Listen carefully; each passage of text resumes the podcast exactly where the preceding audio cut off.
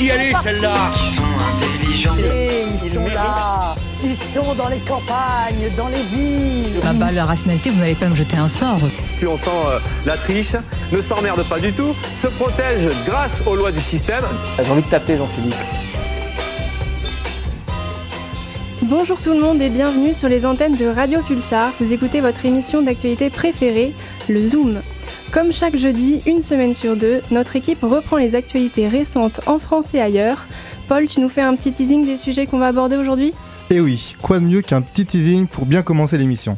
Cette semaine, le Zoom a le plaisir d'accueillir Bichente Etchesaareta, porte-parole de la région Nouvelle-Aquitaine.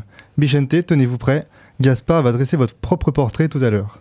Chères auditrices, chers auditeurs, restez jusqu'à la fin de l'émission. Comme lors de toutes les émissions, c'est Joséphine, accompagnée de son Flash Info, qui va commencer l'émission. Ensuite, Timoun va nous parler des midterms aux États-Unis qui se sont déroulés cette semaine. Ce sera ensuite au tour de Zerduch de nous parler des conflits d'intérêts dans la politique française. Alice reviendra sur le mot éco-terrorisme, employé à de nombreuses reprises par notre cher gouvernement. Et Esther nous donnera quelques explications sur le rapport des Françaises et des Français à l'actualité. Avec un tel programme, on espère bien qu'aucun auditeur ne partira en cours de route pour écouter Énergie, par exemple. D'ailleurs, spoiler alerte, Énergie est probablement en train de passer du rap français très moyen, en toute objectivité évidemment. Et si vous pensiez écouter plutôt du France Culture, ce n'est pas la peine car au Zoom, on a notre propre version de France Culture avec les chroniques de Zerduche. Et oui, je sais pas pour toi, mais personnellement, la voix de Zerduche est un vrai remède contre le stress de la semaine. Bref, place au Flash Info avec Joséphine. Après presque un mois de pause pour le Zoom, l'actualité est plus que chargée. Et c'est d'autant plus vrai dans le domaine environnemental. En effet, le 7 novembre s'est ouverte à Sharm el-Sheikh en Égypte la COP27. Jusqu'au 18 novembre, environ 110 chefs d'État et de gouvernement, des représentants régionaux, des scientifiques, des entreprises, des ONG ou encore des membres de la société civile vont se réunir pour tenter de concilier l'urgence climatique aux différents enjeux actuels les pays se fixent comme but principal de limiter le réchauffement climatique à 1,5 degré pour espérer atteindre les objectifs de l'accord de Paris. Pourtant, les derniers rapports scientifiques sont plutôt unanimes sur l'impossibilité de maintenir ces résultats dans l'état actuel des choses.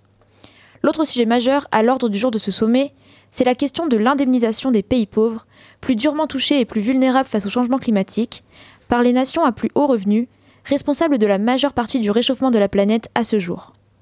De plus, cette année, la COP est accueillie et présidée par l'Égypte, pays d'Afrique au poids géopolitique non négligeable. De nombreux pays de ce continent, et plus, largement les pays en voie de développement, vont pouvoir en profiter pour peut-être faire entendre leur voix. Autre information de la plus vive importance à l'international, les midterms aux États-Unis. Mardi 8 octobre, les citoyens américains ont été appelés aux urnes pour ces élections de mi-mandat. Ayant lieu tous les deux ans, celles-ci sont cruciales, car elle concerne plusieurs institutions politiques du pays. D'abord le Congrès, avec le renouvellement de l'ensemble de la Chambre des représentants et d'un tiers du Sénat. Les résultats actuels annoncent un bilan très serré au Sénat, avec pour l'instant 48 sièges pour les démocrates, contre 49 pour les républicains. Quant à la Chambre des représentants, les républicains sont là aussi en tête, avec 207 sièges contre 189 pour l'opposition. Dans de nombreux États, le scrutin du 8 novembre sera aussi l'occasion de changer ou non de gouverneur et plusieurs États profitent aussi des élections générales pour faire voter leurs administrés sur divers sujets lors de référendums locaux. En France, à présent, 11 évêques ou anciens évêques ont été mis en cause devant la justice civile ou canonique pour violences sexuelles ou non-dénonciation. Ce sont les chiffres annoncés par le président de la Conférence des évêques de France, Éric de Moulin-Beaufort, lors d'un point presse mardi à Lourdes. Cette annonce fait suite à l'aveu fracassant du cardinal Jean-Pierre Ricard, aveu lu la veille par ce même Éric de Moulin-Beaufort durant l'assemblée plénière de Lourdes. Jean-Pierre Ricard, ancien archevêque de Bordeaux, a reconnu s'être, je cite, conduit de façon répréhensible avec une jeune fille de 14 ans il y a 35 ans. Pour comprendre la situation, il faut remonter à février dernier, quand le cardinal se voit confier la mission de diligenter une enquête sur des foyers d'accueil. Cette nomination a provoqué la colère des parents de la jeune femme, qui ont directement rédigé une lettre à l'évêque de Nice. Le courrier a été transmis au parquet le 24 octobre. À la suite, une enquête préliminaire pour agression sexuelle aggravée a été ouverte. Et le cardinal Ricard n'est pas un cas isolé, bien au contraire. Alors, pour lutter contre ces violences sexuelles répétées au sein de l'Église, la Conférence des évêques de France a annoncé la création d'un conseil de suivi, instance dont la vocation sera d'aider les évêques chargés d'un dossier d'agression. Peut-être aussi une réponse aux accusations de dissimulation au sein de l'Église. D'un point de vue plus politique à présent, Emmanuel Macron s'est rendu à Toulon mercredi 8 9 novembre afin de définir la stratégie militaire de la France. Lors de son allocution, il a dressé les grandes lignes de la politique de défense et de sécurité de la France dans les années à venir. Il a évoqué l'importance de la dissuasion nucléaire pour maintenir la sécurité en Europe. Il a également placé l'influence comme, je cite, fonction stratégique dans la défense de la France. En outre, il a mis en avant sa volonté de renforcer les liens du pays avec l'Allemagne en matière de défense, alors même que Paris et Berlin ont tenté en octobre de relancer le moteur franco-allemand après une série de différends. Mais la mesure phare de cette prise de parole reste l'officialisation de la fin de l'opération Barkhane au Sahel, après le départ du Mali en août des derniers soldats français. Emmanuel Macron a déclaré que la nouvelle stratégie de la France en Afrique sera finalisée d'ici six mois. En Nouvelle-Aquitaine, les tensions sont vives autour de la mise en place de plusieurs méga-bassines. En effet, tout a débuté avec le projet de construction de 16 de ces méga-bassines à Sainte-Soline dans les Deux-Sèvres. Suite à cette annonce, des milliers d'agriculteurs et de militants écologistes se sont réunis pour manifester contre cette décision le week-end du 29 et 30 octobre. Et le 3 novembre, un nouveau projet de 30 mégabassines a été validé par le gouvernement dans la Vienne. Mais qu'est-ce que ça désigne exactement une mégabassine? Aussi appelée réserve de substitution, ce sont d'immenses bassins artificiels, environ 10 terrains de foot, creusés dans la terre. Leur but Répondre aux besoins d'eau de l'agro-industrie, notamment en période estivale. Mais si elles font polémique, c'est parce que les dégâts écologiques occasionnés seraient désastreux dans ce contexte déjà difficile de sécheresse. Pompée dans les nappes phréatiques, l'eau stockée ne provient en fait qu'en infime partie de la pluie. Et si cela ne suffisait pas, ce système bouleverse également les écosystèmes, favorise l'évaporation de l'eau et donc une perte de ressources, et tout cela pour ne profiter finalement qu'à une quantité dérisoire d'agriculteurs. C'est pour cela qu'aujourd'hui, des solutions alternatives sont en réflexion. Merci Joséphine d'avoir éclairci le champ de l'actualité. Mais comme à bon nombre de personnes, vous vous sentez peut-être sans doute impuissant face à tant d'informations qui viennent de tous les côtés. Ça s'appelle comment déjà ce phénomène Esther? Eh oui Paul, beaucoup d'informations, ça rend compliqué la positive attitude. Aujourd'hui, je vais vous parler des Français et de leur rapport à l'actualité. Et plus précisément de ceux qui ont décidé de boycotter les médias pour le bien de leur santé mentale. On est sûrement beaucoup à se sentir submergé par la tonne d'informations que l'on reçoit dans une journée. Entre les alertes France Info sur la guerre en Ukraine, les notifications Twitter qui s'affolent quand un, député RN a des propos racistes à l'Assemblée nationale, et la Fondation Jean Jaurès qui déclare que 53% des Français souffrent de fatigue informationnelle. Il faut dire que face à ce flot de news, toutes plus déprimantes les unes que les autres, on a de quoi être anxieux. Alors, pour éviter l'anxiété véhiculée par le flux d'informations, de nombreuses personnes ont décidé de ne plus y prêter attention, ou presque. Les informations qui seraient les plus anxiogènes, selon les personnes interrogées, sont les faits divers, le terrorisme et la politique. Pour éviter l'anxiété, se couper des sources d'informations semble être un moyen de se protéger émotionnellement. D'autant plus que les personnes anxieuses ont tendance à chercher toutes les informations possibles sur ce qu'elles considèrent comme une menace, augmentant considérablement leur anxiété. Le terme FOMO, Fear of Missing Out, ou la peur de rater quelque chose en français, s'est rapidement imposé dans notre vocabulaire quotidien, tant la peur de passer à côté de quelque chose, qu'il s'agisse d'une information, d'une soirée ou d'un événement, nous touche tous et toutes. Mais aujourd'hui, une nouvelle tendance salutaire pour notre santé mentale émerge. C'est ce qu'on appelle la ROMO ou Relief of Missing Out. Euh, ce sont ces gens qui préfèrent se couper des informations en continu et ne suivent que partiellement l'actualité. Mais parmi les facteurs qui les ont poussés à arrêter de s'informer, 34% citent d'abord les débats jugés trop polémiques et agressifs, quand 32% évoquent le manque de fiabilité des informations et 31% l'impact négatif sur leur humeur ou leur morale. La tendance se double d'une défiance accrue envers le travail des journalistes. D'après l'enquête annuelle du Reuters Institute, seuls 29% des Français déclarent avoir confiance dans les médias, soit un taux qui a baissé de 9 points depuis 2015. Ce désintérêt pour l'information pourrait-il avoir un impact sur la vie collective? Comment prendre des décisions communes si l'on n'a aucune connaissance des grands sujets qui agitent la société? C'est tout le sujet de l'enquête de la Fondation Jean Jaurès qui montre que la fatigue informationnelle se double souvent d'une fatigue démocratique. 40% des sondés se disent d'accord avec la proposition selon laquelle les sujets politiques sont, je cite, des choses trop compliquées et qu'il faut être un spécialiste pour les comprendre. C'est une opinion encore plus répandue chez ceux qui témoignent d'une lassitude envers les médias. J'imagine que l'enjeu pour les médias, c'est de réussir à attirer des lecteurs et des spectateurs dans un monde où l'injonction à s'informer semble prendre moins d'importance que le souci de préserver son bien-être. Est-ce que les journalistes ont pris des dispositions face à cet enjeu crucial? Oui, tu as totalement raison, Paul. Le but des journalistes aujourd'hui, c'est de consolider leur base de lecteurs et de spectateurs, tout en tentant d'en attirer de nouveaux, en changeant leur approche du traitement de l'actualité. Par exemple, des journalistes américains ont imaginé au cours des années 1990 les méthodes du journalisme de solution. Les techniques du journalisme classique sont utilisées, mais le principe c'est qu'on ne s'arrête pas au constat d'un problème de société. On évoque une ou plusieurs solutions qui pourraient permettre de le résoudre. C'est ce qu'explique Pauline Amiel, qui est directrice de l'école de journalisme et de communication à Aix-Marseille. Depuis la crise du Covid-19, cette tendance au journalisme feel-good s'est accélérée comme une alternative nécessaire aux avalanches quotidiennes de nouvelles catastrophiques. Donc si vous vous sentez au bord du burn-out devant le JT de 20h, des alternatives sont possibles comme la newsletter Feel Good du Monde ou encore le magazine So Good qui met en avant des projets à impact positif. Et ça, c'est une conclusion digne du journalisme de solution. Mardi dernier se déroulaient les midterms, les élections de mi-mandat aux États-Unis qui ont lieu tous les deux ans. Mais avant de nous faire part des résultats, peux-tu, Timoun, nous expliquer plus précisément ce que sont les midterms et les enjeux qui en découlent? Bonjour, chers auditeurs, chères auditrices. Il faut savoir que les midterms sont des élections de mi-mandat assez complexes. À travers ces élections, les États-Unis sont appelés aux urnes afin d'élire une grande partie des membres du Congrès. La totalité de la Chambre basse, l'équivalent de l'Assemblée nationale pour nous, est renouvelée ainsi qu'un tiers de la Chambre haute, le Sénat. En 2020, les démocrates ont obtenu 222 sièges sur 435 à la Chambre basse, soit une majorité très relative. Quant à la Chambre haute, l'égalité était parfaite, 50 sénateurs démocrates d'un côté et 50 sénateurs républicains de l'autre. Kamala Harris, la vice-présidente du pays, a été obligée de faire jouer sa 101e voix pour faire basculer le Sénat en faveur des démocrates. En plus de cela, les électeurs voteront pour changer ou non leur gouverneur. 36 sur 50 sont concernés. Il est bon de rappeler, il est bon de rappeler rapidement l'influence de ces derniers.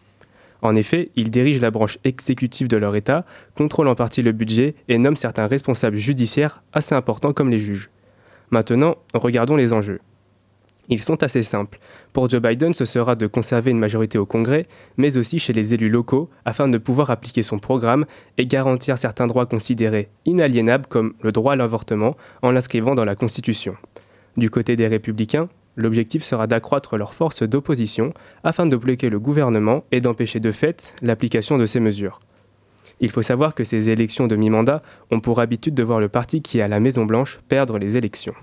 Et du coup, qu'en est-il des résultats? Les résultats ne sont pas encore officiels et complets et le seront dans quelques jours, voire quelques semaines, en raison des délais de dépouillement ainsi que des fuseaux horaires différents selon les États. Mais à l'heure où je vous parle, les résultats provisoires sont les suivants. Les républicains ont ont une nette longueur d'avance à la Chambre des représentants, avec 207 sièges contre 189 pour les démocrates. Cependant, à la Chambre haute, le, Sénat, l'écart est très réduit, avec pour l'instant 48 sièges pour les républicains contre 49 pour les démocrates. Et quant aux gouverneurs, 16 gouverneurs républicains ont été élus contre 14 pour les démocrates. On peut constater que nous sommes pour l'instant loin d'un raz-de-marée républicain qui était une possibilité crédible avant les élections on peut tout de même percevoir une tendance républicaine de se dessiner. Qu'est-ce que ça peut entraîner pour le pays? Cette tendance rouge entraînerait plusieurs choses. Pour commencer, cela aurait pour principal effet un blocage partiel, voire total, des ambitions de Joe Biden. Ce dernier, jusqu'à présent, s'est appuyé sur sa très courte majorité au Congrès pour faire passer ses grandes mesures, comme le plan de relance Covid-19 de 2 milliards de dollars ou encore son plan climat historique s'élevant à 550 milliards de dollars. Il y a donc ici un risque d'immobilisme pour le gouvernement la politique économique du pays se verrait aussi impactée. En effet, afin de rembourser la dette qui est un enjeu central, les, républicains ont pour objectif de réduire les dépenses dans les domaines de la retraite et de la santé. Ensuite, la politique internationale états-unienne se verrait touchée. Par exemple, l'engagement en faveur de l'Ukraine pourrait se voir diminuer, voire annulé, comme le suggère le sénateur républicain de Californie Kevin McCarthy, qui dit au micro de Punchbowl News en octobre dernier ne plus vouloir, je cite, donner de chèques en blanc à l'Ukraine. Les États-Unis ont envoyé depuis le début de la guerre 65 milliards de dollars à Kiev, ce qui suscite la contestation chez une partie des républicains, trouvant que leur pays devrait d'abord se concentrer sur ses propres problèmes, désignant ici l'inflation. Pour finir, il faut également prendre en compte qu'un partage des pouvoirs à la Maison-Blanche augmenterait le pouvoir de la Cour suprême qui est à tendance fortement conservatrice. En effet, elle serait appelée à trancher des grandes questions sociétales, comme elle l'a fait pour le droit à l'avortement ou le port d'armes avec les résultats que l'on connaît. Sur ces belles paroles, je vous laisse méditer et vous dis à très vite sur les ondes de Radio Pulsar. Merci beaucoup Timoun de nous avoir éclairé sur ces mi-termes aux enjeux plus qu'importants. Passons maintenant à un sujet beaucoup moins exaltant mais très important, les conflits d'intérêts. Alors que les révélations sur le sujet ne cessent d'augmenter au fil des années, Zerduche vous propose de revenir sur cette notion qui reste assez floue pour une grande partie d'entre nous. Vous pensiez que les fripouilles s'agglutinent tous en Amérique? Que nenni mes chers amis Bonjour Esther et bonjour à tous. Aujourd'hui, je vous propose une réflexion sur le conflit d'intérêts. Vous allez me dire que c'est pas le sujet le plus brûlant de l'actualité, parce qu'entre les 49.3 qui se dégainent plus vite que leur ombre, le risque d'une dissolution de l'Assemblée nationale ou la récente exclusion du député RN de Fournas suite à ses propos racistes lors des questions gouvernement, il y a là matière à réflexion. Alors tout d'abord, c'est quoi un conflit d'intérêts? Pour répondre au mieux à la question, je me suis renseigné auprès de la Cour de cassation, soit la crème de la crème de tout ce qui peut exister en mécantoge, et selon l'article 7-1 de la loi organique du 8 août 2016, le conflit d'intérêts peut être défini comme, je cite, toute situation d'interférence entre un intérêt public et des intérêts publics ou privés qui est de nature à influencer ou à paraître influencer l'exercice indépendant, impartial et objectif d'une fonction. Tous blabla pour faire plaisir aux profs de droit. T'es vraiment un faillot, Zerduchin. Oh, il faut être gentil avec ses chroniqueurs, s'il te plaît. Bref, si je vous parle de tout ça, c'est parce que ces deux petits mots liés par un déterminant contracté font l'actualité. En effet, le média Disclose a, révélé, a réalisé, j'oserais même dire, une enquête sortie il y a quelques jours concernant Agnès Pannier-Runacher. Si vous ne savez pas qui c'est, rassurez-vous, la ministre de la Transition énergétique est désormais rentrée dans l'arène médiatique qu'à l'occasion de cette fonction. Membre influent du cartel de la doudoune avec la Première ministre, elle est en pointe dans la quête de sobriété nécessaire dans le contexte actuel. Sauf que les révélations de Disclose sont assez troublantes. En effet, on apprend qu'une société écran nommée Harunem, si j'ose bien le dire, est liée à des personnes assez proches de la ministre, en l'occurrence son père, dirigeant historique de Perenco, qui est accessoirement le deuxième groupe pétrolier français après Total Energy, mais également, plus cocasse, ses enfants, âgés de 13, 10 et 5 ans lors de la création de l'entité en 2016.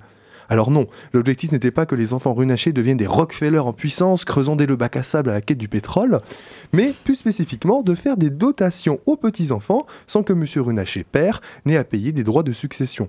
Vous allez me dire, rien de délictueux, peut-être quelque chose de l'ordre du vicieux ou du machiavélique, mais bon, rien de méchant en soi. Le problème, c'est que ce type d'opération aurait pu tout à fait être intégré à la déclaration que Mme Pannier-Runacher doit faire à la, haute, autorité de transparence de la vie publique.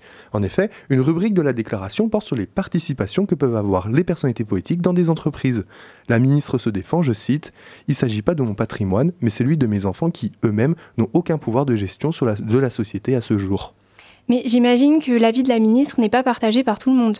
Effectivement, Madame Guillemont, docteur en droit de la probité et directrice générale d'Anticor, estime qu'il n'y a pas de doute sur la situation de conflit d'intérêts et juge qu'il aurait été nécessaire de faire une déclaration préalable en 2018 lorsque Madame Pannier-Runacher a été nommée ministre de l'Industrie.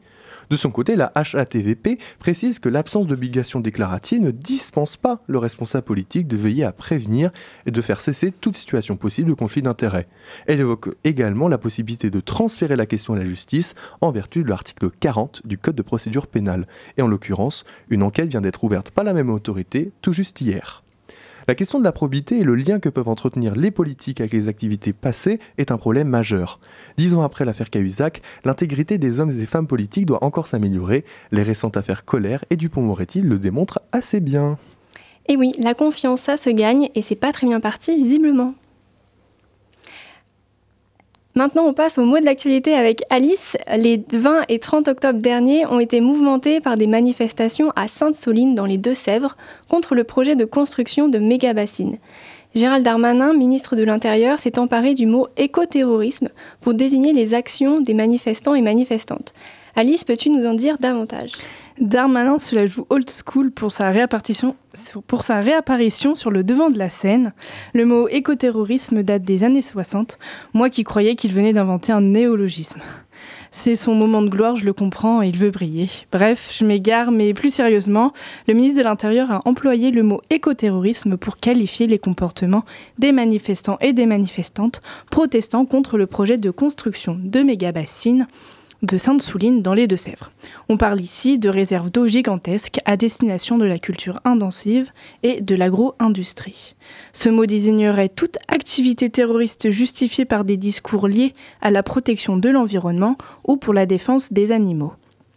L'ENSP, l'École nationale supérieure de police, s'était déjà emparée de ce concept, le définissant comme l'usage ou la menace d'utiliser la violence de manière criminelle contre des victimes innocentes ou des biens par un groupe d'orientation écologique pour des raisons politiques liées à l'environnement.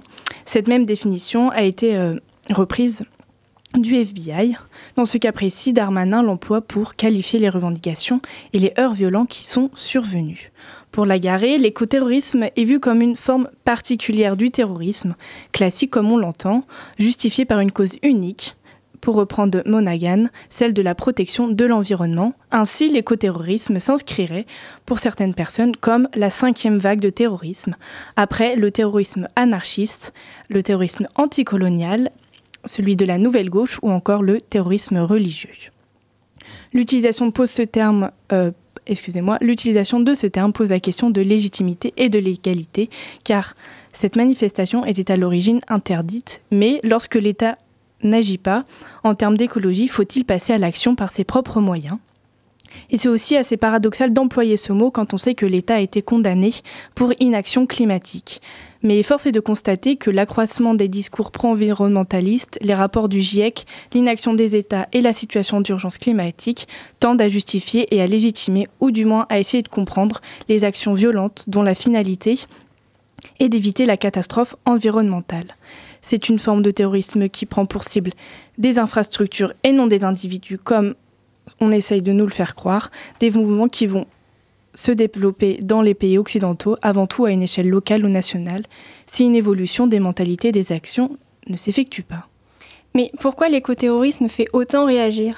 Car ce mot fait référence au terrorisme. Le préfixe éco lui donne une valeur écologique, un mot qui avait pour principal but de faire réagir les oppositions politiques et de faire émerger un mouvement médiatique. L'État se place comme les gentils et les activistes écologiques sont désignés comme les méchants. Et on peut le voir, ça a bien fonctionné. D'un côté, la gauche s'insurge et demande à faire attention à son utilisation pour ne pas banaliser la violence liée au terrorisme et porter préjudice aux victimes des attentats survenus en France en comparant activistes écologiques et écoterroristes. De l'autre, l'utilisation a été justifiée et met clairement en avant le caractère violent des manifestants et de leur objectif de nuire. En utilisant ce terme, la violence est mise au premier plan au profit du message qui lui est relayé au second plan. Darmanin veut appuyer la violence des affrontements entre manifestants et forces de l'ordre, notamment celles causées par les manifestants écologiste car il y aurait soi-disant eu des sabotages. La portée du message écologiste est donc réduite en cendres par un terme qui criminalise les personnes ayant mené cette action. Donc l'utilisation de ce terme porte préjudice au combat écologiste, la violence prime sur le message de protection de l'environnement.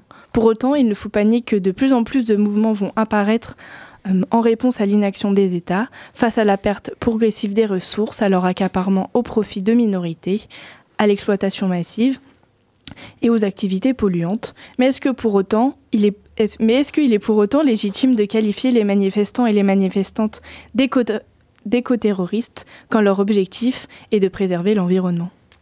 Et oui, les mots ont un sens, il faut donc les connaître avant de les utiliser à n'importe quel escient. Merci Alice pour cette chronique. La pause n'étant jamais quelque chose à refuser, c'est maintenant l'heure de la musique, et cette semaine c'est notre invité qui a choisi la musique. Il est 17h23, vous êtes bien sur Radio Pulsar et on écoute à nos souvenirs de trois cafés gourmands. Comment puis-je oublier ce coin de paradis, ce petit bout de terre où vit encore mon père? Comment pourrais-je faire pour me séparer d'elle?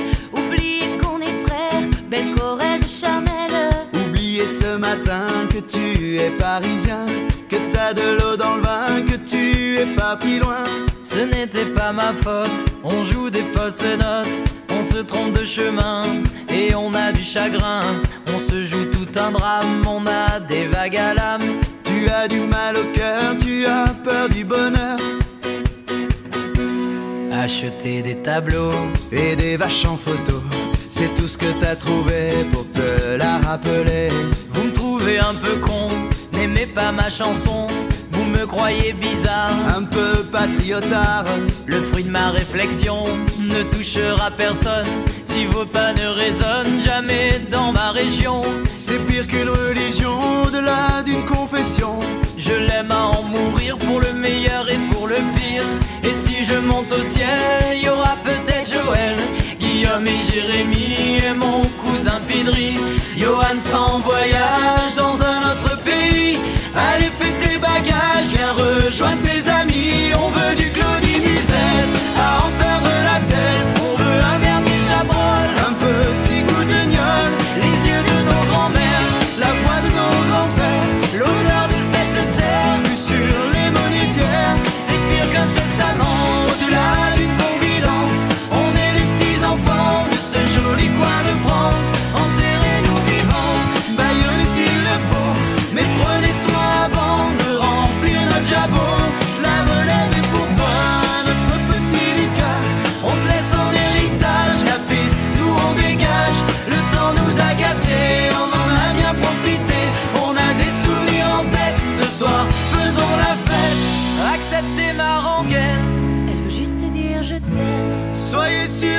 fier, j'ai la Corrèze en cathéter.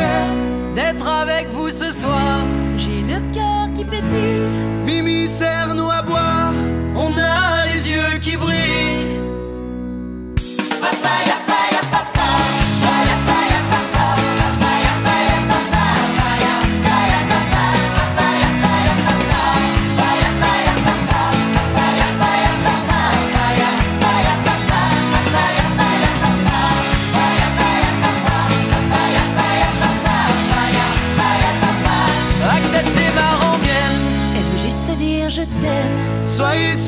Suis fier, j'ai la Corrèze en cathéter. D'être avec vous ce soir. J'ai le cœur qui pétille. Mimi, serre-nous à boire, on a les yeux qui brillent.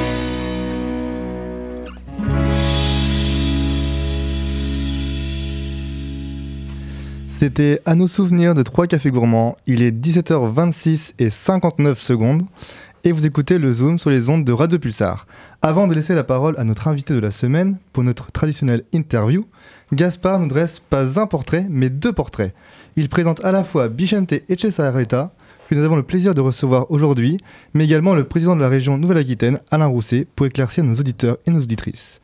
S'il te plaît, ne dis pas de bêtises, il est juste en face de toi. Je vais faire attention. Bonjour à tous, chers auditeurs et auditrices. Donc aujourd'hui, nous recevons un invité de marque dans les locaux de Radio Pulsar, qui n'est d'autre que le porte-parole du président de la région Nouvelle-Aquitaine, Bichente Echasa Areta. Alors désolé si ma, pro- ma prononciation est un petit peu approximative, je n'ai pas vu option basque au lycée. Euh, donc pour vous présenter brièvement, vous avez 32 ans, vous êtes issu du Pays Basque, euh, diplômé de Sciences Po, et depuis 2021, vous êtes euh, tout d'abord le, le porte-parole de campagne d'Alain Rousset, qui était candidat à sa réélection comme président de la région. Avant d'être élu, vous êtes élu donc conseiller régional la même année dans votre département des Pyrénées-Atlantiques. Puis vous êtes nommé à la commission des finances et de l'administration générale, mais également vous êtes euh, reconduit dans votre fonction de porte-parole. Mais dis-moi Gaspard, comment as-tu fait pour avoir toutes ces informations? En regardant son LinkedIn, hein, tout simplement. Euh, mais on apprend tout un tas de choses en faisant des recherches, des recherches sur vous, comme par exemple que vous avez créé une association valorisant l'égalité des chances euh, dans l'accompagnement des bacheliers basques vers les études supérieures, une association du nom de- du Pays basque aux grandes écoles. Mais aujourd'hui, vous venez à Radio Pulsar pour répondre à nos questions et vous prononcer en tant que porte-parole du président de région, Alain Rousset. Et d'ailleurs, pourrais-tu nous présenter un peu notre cher président de la région? J'allais y venir, Paul. Alors, Alain Rousset, euh, c'est donc le président de, la région Nouvelle-Aquitaine, depuis la fusion des régions euh, Limousin, Poitou-Charentes et Aquitaine en 2016. Il a été réélu en 2021 à ce poste, assez majoritairement, avec euh, 39,5% des voix, obtenant 101 sièges sur 183, donc une, large majorité. Mais euh, Alain Rousset, il a une longue carrière derrière lui. Euh, originaire du Forez, il occupe un poste d'élu depuis 1988 sans pause, et toujours dans la région de Bordeaux. Et on peut dire qu'il a à peu près tout vu. Euh, maire de Pessac, député, euh, conseiller euh, général, puis président de la région. Alain Rousset, c'est typiquement un élu qui a su s'implanter sur un territoire et instaurer une confiance avec ses électeurs. Le seul poste qu'il n'a jamais pu atteindre étant la mairie de Bordeaux, battue en 2008 par l'indéboulonnable Alain Juppé. Et malgré plusieurs accusations, notamment de détournement de fonds publics, Alain Rousset, il a réussi à mettre en place une politique de développement dans la région, qui est la région la plus vaste de France métropolitaine, il faut le noter. Euh, mais c'est également une région qui peut sembler assez euh, désunie par euh, sa forte étendue et la il a une très forte centralisation autour de sa capitale, Bordeaux, ne laissant pas toujours de la place aux autres territoires. Donc, après l'interview de Léonore Monconduit, maire de Poitiers, lors de la dernière émission, Bichente, porte-parole et conseiller régional délégué à la communication de la Nouvelle-Aquitaine, donc c'est le intitulé correct, nous fait l'honneur d'être parmi nous dans le studio aujourd'hui. Bonjour Bichente et merci beaucoup d'avoir accepté notre invitation malgré le contexte de grève. On a eu peur que vous puissiez pas venir. Alors, ça fait quoi de venir dans notre magnifique ville qui est Poitiers? C'est mieux que Bordeaux, non? Un peu Et le Pays Basque aussi Bonsoir Paul, bonsoir à tous. Bien, effectivement, je suis très heureux d'être avec vous. Euh, Je suis euh, très heureux de pouvoir euh, m'exprimer dans votre émission, qui je, trouve est très intéressante pour animer la vie de votre campus, mais aussi pour euh, justement pouvoir débattre de sujets qui intéressent euh, pas beaucoup, malheureusement, le monde étudiant. Euh, et donc, effectivement, je découvre la ville aujourd'hui, et donc c'est une très belle découverte pour moi. Euh, alors, je vais commencer par poser une question euh, plutôt fâcheuse. Euh, le train, la question du train. Le train, c'est très pratique et ça va vite, mais c'est pas toujours très abordable, surtout pour les étudiants. Et je voulais savoir ce que pouvait faire la région pour baisser les coûts et ainsi inciter à la mobilité verte. Alors, en effet, le train, le- les transports sont une de nos compétences. Euh, si vous voulez, nous avons, euh, pour le dire en quelques mots, nous avons en région Nouvelle-Aquitaine le réseau ferré le plus étendu de France. Mais c'est aussi le plus délabré de France. En raison d'un sous-investissement chronique de l'État, de la SNCF, etc. Vous savez qu'on est un des pays de l'Union européenne qui investit le moins dans son infrastructure. Et donc c'est un gâchis épouvantable parce que les anciens ont construit un ré- réseau qui est vraiment euh, euh, un trésor pour affronter justement la transition écologique. Euh, mais en même temps, on n'a pas été capable de l'entretenir suffisamment pour qu'il soit aujourd'hui parfaitement opérationnel. La région, depuis quelques années, alors qu'elle n'a pas normalement la responsabilité de l'infrastructure, elle investit en dehors de ses compétences pour justement réhabiliter euh, l'ensemble de nos voies. Et nous avons fixé un principe, qu'il n'y ait pas une seule ligne, une seule petite ligne de Nouvelle-Aquitaine qui ferme. Et nous avons euh, régulièrement des chantages qui nous sont faits parce que on se retrouve confronté à des situations où la SNCF nous dit si vous n'investissez pas à notre place, hein, euh, nous devons fermer cette ligne. Vous voyez Euh, Donc c'est un investissement massif de notre part. Euh, D'abord, faire rouler les trains, ça nous coûte à peu- près 300 millions de- d'euros chaque année. Mais en plus, on s'engage sur cette infrastructure et donc on vient de signer un protocole petite ligne d'1,6 milliard pour justement remettre, à, re- remettre à niveau, investir, pouvoir accélérer les trains, pouvoir mettre davantage de, de trains aussi. Donc effectivement, le ferroviaire, c'est un coût qui est très important. Mais ce qu'il faut vous dire, c'est qu'aujourd'hui, lorsque vous prenez le train, la région paye déjà 75%. Donc votre billet paye 25%. Et on a déployé des abonnements. Euh, Aujourd'hui, si vous prenez euh, fréquemment le train, si vous, êtes étudiant, si vous avez à le prendre, le trajet vous revient à peu près 1 euro, 1 euro 50 quoi. Euh, voilà donc ce que, ce que l'on fait. Ce qu'il faut se dire, c'est qu'il n'y aura pas de transition écologique sans un investissement massif dans le train. Il faut investir aussi bien dans les petites lignes, mais aussi dans le fret. Il faut qu'on arrive à mettre les camions sur des trains. J'ai vu que le transport était euh, la plus grosse partie des émissions de, de CO2 euh, en Nouvelle-Aquitaine. Donc euh, oui, c'est un, un su- un sujet euh, colossal. qui- Ouais. Non, pardon. Et, euh, on a entendu parler de la région Occitanie qui a mis en place, euh, c'était euh, le 23, 22 et 23 octobre dernier, euh, un week-end à 1 euro pour tout le monde les billets de TER. Est-ce que la région pourrait venir à une politique comme ça un jour pour euh, justement développer auprès de tout le monde, le grand public, que tout le monde prenne le- les transports en commun et notamment le, le, le train? Alors, effectivement, bon, vous avez cité euh, une opération qui est intéressante, mais qui est une opération euh, ponctuelle et qui euh, durait, je crois, samedi, samedi, euh, ça, ça, a très, dimanche. ça a très bien marché. Il y a eu euh, énormément de personnes qui ont pris le, le train. C'était en lien aux grèves euh, contre le, le- le carburant. Enfin, c'était c'était problématique pour les, les gens dans la région. Donc, euh, Absolument. Ce que nous faisons, nous, c'est euh, euh, plutôt agir de façon euh, euh, stru- structurelle, quoi, pour que, pour que l'on ait euh, des, des tarifs bas. Euh, la gratuité, bon, c'est une question de principe aussi. Aujourd'hui, euh, les associations euh, d'usagers du train ne demandent pas la gratuité parce qu'elles estiment que si l'on rend le train gratuit, euh, il n'y aura pas suffisamment de fonds pour investir dans l'infrastructure. Et notre défi numéro un, c'est faire en sorte que notre infrastructure en Nouvelle-Aquitaine soit modernisée, mais qu'on puisse aussi innover, investir. Vous savez que euh, à Sainte, on est en train de construire euh, ce qu'on appelle un, lieu d'i- d'innovation qui s'appelle le Ferro Campus, où l'on va avoir euh, des références na- nationales et européennes pour réfléchir au train euh, automatique, euh, au train euh, encore plus sobre, au train beaucoup plus efficace encore.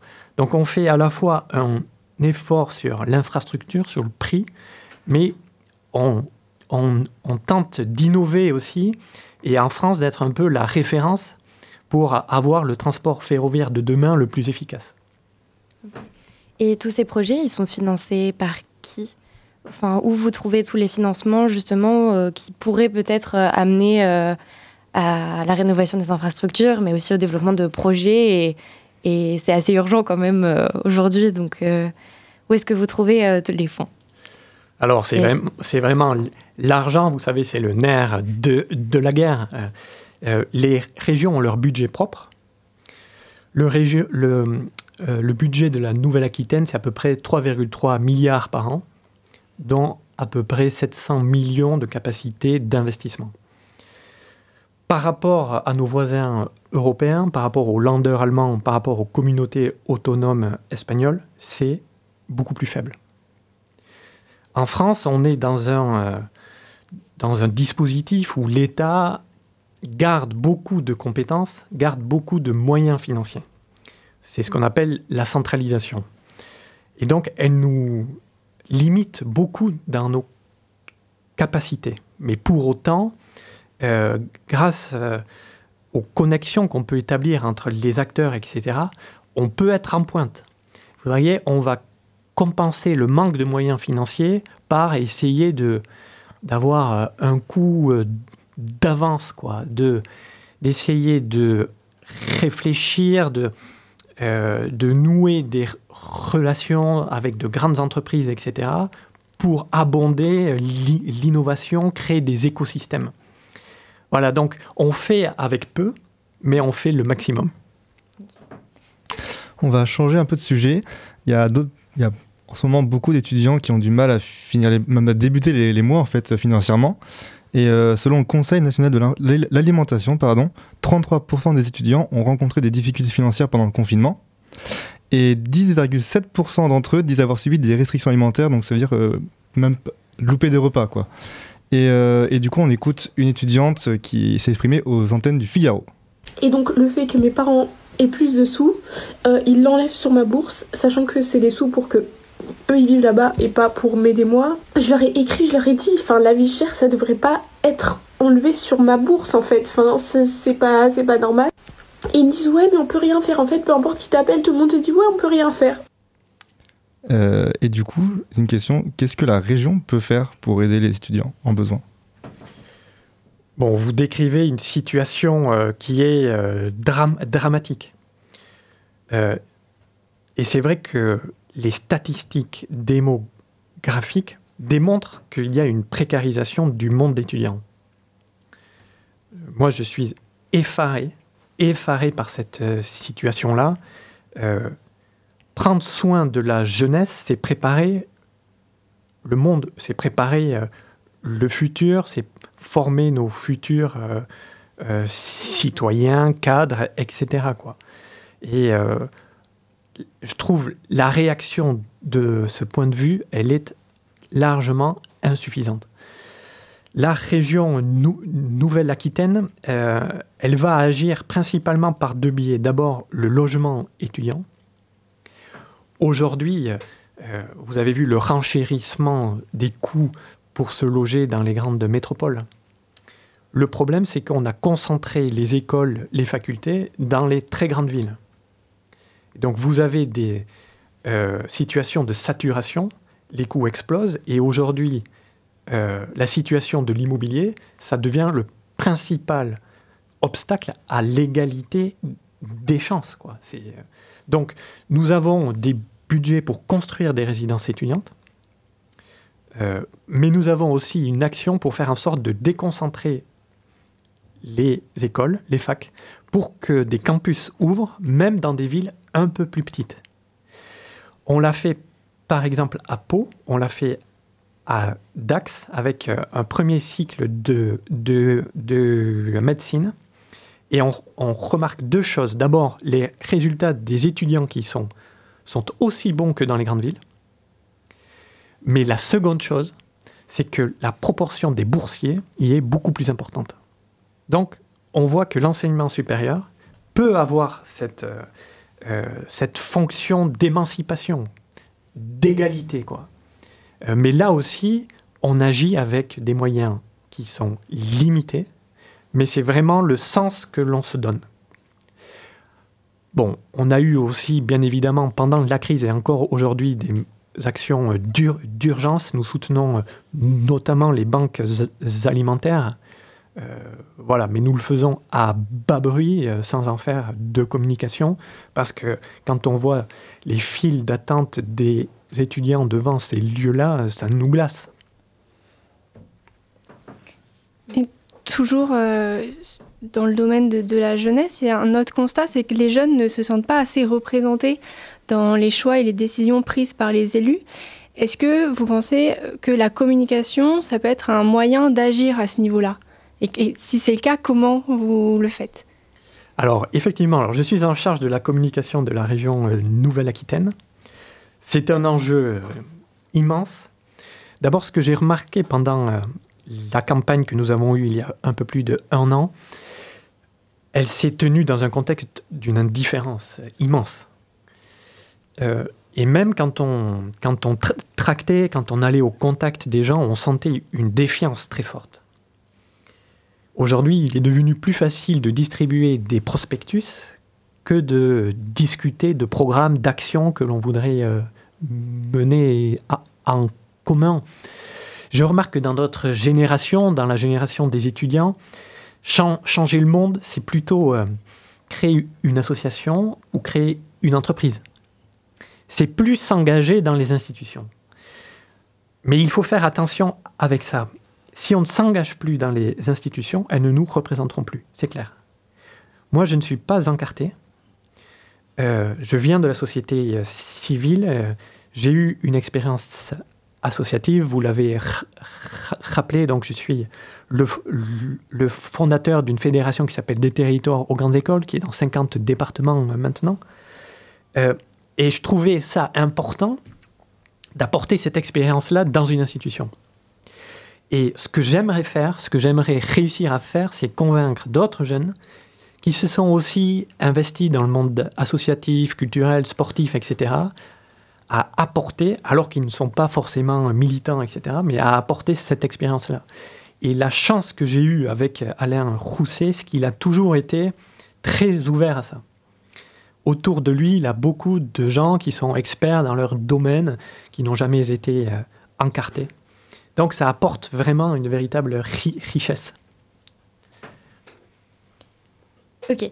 Et quelles sont les mises euh, en place, euh, pa- euh, quelles sont les politiques mises en place par la région pour les jeunes euh, et leur futur C'est-à-dire, euh, oui, quelles sont, quelles sont les politiques mises en place? Ouais, sur- surtout, euh, on a parlé de la, la nourriture, les logements, mais est-ce qu'il y a d'autres choses un peu euh, qui passent un peu en, dessous des- de l'actualité ou qu'on ne sait pas trop, ce que la région fait un peu pour les, étudiants, parce qu'on n'est pas forcément au courant de, tous les rôles en fait Alors bon, nous avons des aides fin- financières aussi, hein, euh, notamment pour les, euh, les fonctions sanitaires, etc.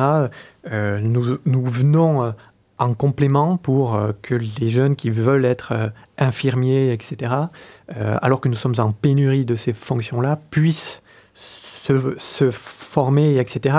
Mais je dirais que plus généralement, on essaye de construire en Nouvelle-Aquitaine un écosystème, un des écosystèmes les plus ouverts en termes de développement économique, d'innovation, pour qu'on puisse avoir une économie suffisamment forte pour que les jeunes d'ici ne soient pas obligés de partir euh, à la capitale, euh, de s'expatrier ou euh, je ne sais pas quoi. C'est une politique d'émancipation. Que chacun puisse aller au bout de ce qu'il peut faire comme étude et qu'il puisse ensuite avoir la possibilité de d'être acteur de ce monde. Pas seulement spectateur, mais acteur. Donc qu'il puisse euh, créer, euh, qu'il puisse euh, s'engager, etc. Et nous avons, euh, en termes de, de, statistiques, etc., nous sommes une des régions les plus dynamiques de France. Il y a de nombreuses startups, vous savez, qui sont fondées ici et qui deviennent des startups ensuite des entreprises de taille européenne. Voilà, donc on, on cherche à construire les dispositifs qui euh, vont vraiment donner de la force, vont permettre aux jeunes d'ici de se réaliser, de s'émanciper et de rester ici. Alors moi, j'aimerais parler d'un autre sujet. Donc, euh, je l'ai dit dans ma chronique, c'est la, la région Nouvelle-Aquitaine. Donc, c'est une fusion de trois régions en 2016. Et euh, vous venez notamment de parler de l'indifférence qu'il y a pu y avoir pendant la campagne. Ma question, c'est comment. Je vous dis, en fait, vous, êtes basque et vous avez l'air euh, attaché à cette, identité basque. Est-ce que vous ne pensez pas que dans votre pays basque d'origine, euh, il peut y avoir un petit peu de la défiance, notamment par rapport aussi à la, géographie de la région? C'est-à-dire, comment est-ce que dans une région qui va de Bayonne à Guéret, comment est-ce que c'est possible que les citoyens se retrouvent autour de projets communs? Par exemple, à Poitiers, on parle énormément d'un projet d'autoroute. Comment on fait pour que dans une région aussi vaste, euh, les citoyens arrivent à se retrouver autour de projets communs? Là, euh, nous avons la plus grande région de France. Et c'est également la plus grande région européenne. La force de la ré- région, ce sont, euh, c'est sa diversité. C'est les territoires. Et donc, nous n'avons pas pour idée de créer une sorte d'identité qui serait euh, complètement superficielle, etc. Moi, je vois plutôt la région Nouvelle-Aquitaine comme le trait du- d'union entre des territoires aux identités fortes, aux histoires fortes, etc. Parfois, on a évoqué, parfois, on a dit que la Nouvelle-Aquitaine était une sorte de Californie européenne, parce qu'on voulait sou- souligner le fait qu'il y a une forte innovation ici, euh, un système économique très innovant. Moi, je crois pas. Moi, je crois qu'on est plutôt euh, un petit euh, Japon. C'est-à-dire qu'on a des racines profondes, historiques, euh, des savoir-faire reconnus, des paysages incroyables, des villes comme ici, euh, qui sont superbes avec des centres-villes médiévaux, etc. Bon. Mais en même temps, on a une capacité à se réinventer, à innover, à devenir leader sur euh, tout un tas de, de segments. Quoi. Voilà, et donc, je pense qu'il faut qu'on poursuive sur cette vision-là. Une ré- région avec des racines très fortes et en même temps euh, une capacité grâce au bu- budget, grâce aux po- politiques que l'on mène à euh, développer des, de véritables outils qui vont désisoler les, différents acteurs. Quoi. Je pense qu'une de, de nos forces, comme nous sommes sur 12 départements, c'est de pouvoir mettre en relation des gens qui ne se co- connaissent pas, mais qui développent chacun des, des solutions intéressantes. Et donc, on va les faire se, se rencontrer, on va euh, avoir de véritables animations de filières, etc. Et ce qui fait que tout le monde euh, y gagne. Quoi. Euh, et voilà, la grande taille, il faut le voir aussi comme la possibilité d'avoir des possibilités d'action, des budgets beaucoup plus importants. Euh, on a fait le tour des questions, c'est très très bien. Euh, merci beaucoup d'avoir fait le déplacement à Poitiers. Euh, C'est un long trajet pour venir nous voir et d'avoir échangé avec nous sur toutes ces questions dans une période où les échanges d'idées sont plus que les bienvenus, comme on a pu le dire. Pour finir cette émission, laissons place à l'agenda dans lequel on vous présente les événements à ne pas louper. Alors, premièrement, du 15 au 29 novembre, Poitiers se mobilise contre les violences sexistes et sexuelles. À l'occasion de la journée internationale pour l'élimination de la violence à l'égard des femmes, qui a lieu le 25 novembre, Poitiers se mobilise et vous propose de nombreuses animations. Vous pourrez y retrouver des conférences, des projections, des ateliers et des débats. Toutes les informations sont sur le site de la ville de Poitiers. Les 25, 26 et 27 novembre, c'est la collecte nationale des banques alimentaires. Événement majeur de la lutte contre la précarité alimentaire, ces trois jours permettent de collecter chaque année 22 millions de repas dans toute la France, grâce à la générosité du public et à la mobilisation des 130 000 bénévoles sur le territoire. Pour la Vienne, c'est l'équivalent de 10% des approvisionnements annuels collectés en trois jours. Le Zoom, c'est déjà terminé, mais on revient dans deux semaines, toujours plus haut, toujours plus fort. En attendant, vous pouvez retrouver le replay de l'émission sur le site de Radio Pulsar dès demain. Et surtout, n'oubliez pas, on n'est jamais mieux servi que par l'actualité.